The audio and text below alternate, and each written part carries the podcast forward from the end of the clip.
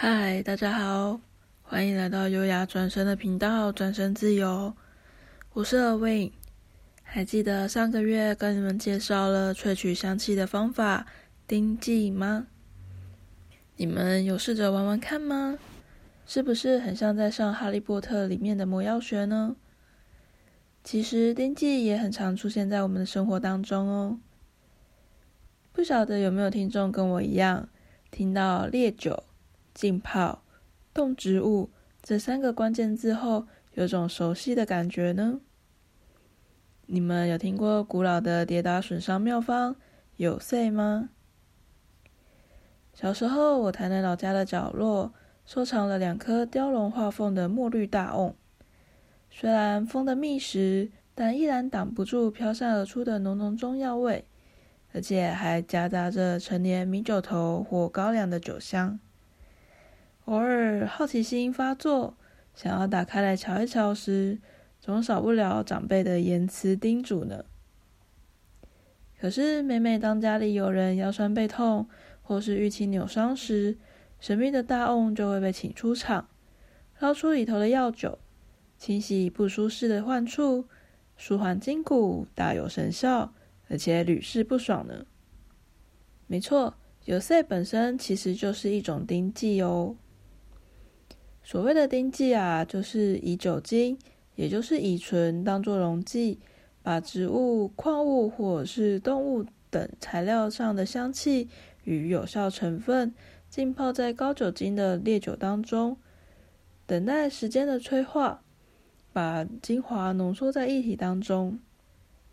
因为以烈酒当作溶剂跟介质，所以这种方法也被称作酒洗。用酒把成分洗出来的意思，而且啊，不管东方还是西方，其实都有这样的丁剂文化呢。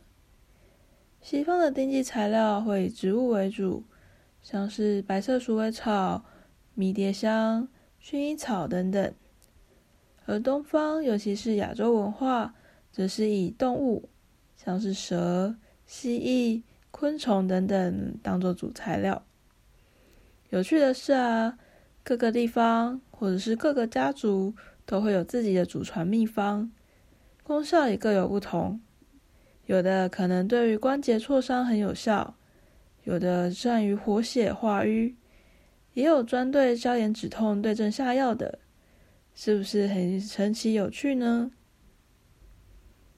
那除了有赛之外，其实还有一种丁剂也很常出现在我们的生活当中哦。而且跟有色完全不同，它闻起来甜甜香香的，还能变出很多美味的甜点与冰品呢。给你们猜猜看是什么呢？有猜到吗？答案就是西点烘焙少不了的天然香草精。目前市面上常见的香草精大多是人工化学合成的。不过，因为近期食安意识的抬头，渐渐的开始有人提倡可以自己来做香草精，不仅安全，在价格上也比较经济实惠哦。那在台湾也开始有人尝试种植香草荚了呢。所以，如果有自己在家玩烘焙的朋友，别忘了，当你们取出香草籽后的香草荚，可以好好的保存下来。试着拿来做成天然的香草精哦。那做法也很简单，只要把香草荚浸泡在白兰姆酒或伏特加当中，静置在阴凉干燥的地方三到六个月，等到液体的颜色变得像可乐一样的深咖啡色，就可以取用喽。以上是今天想跟你们分享隐藏在日常生活中的丁记小故事。你们喜欢这次的内容吗？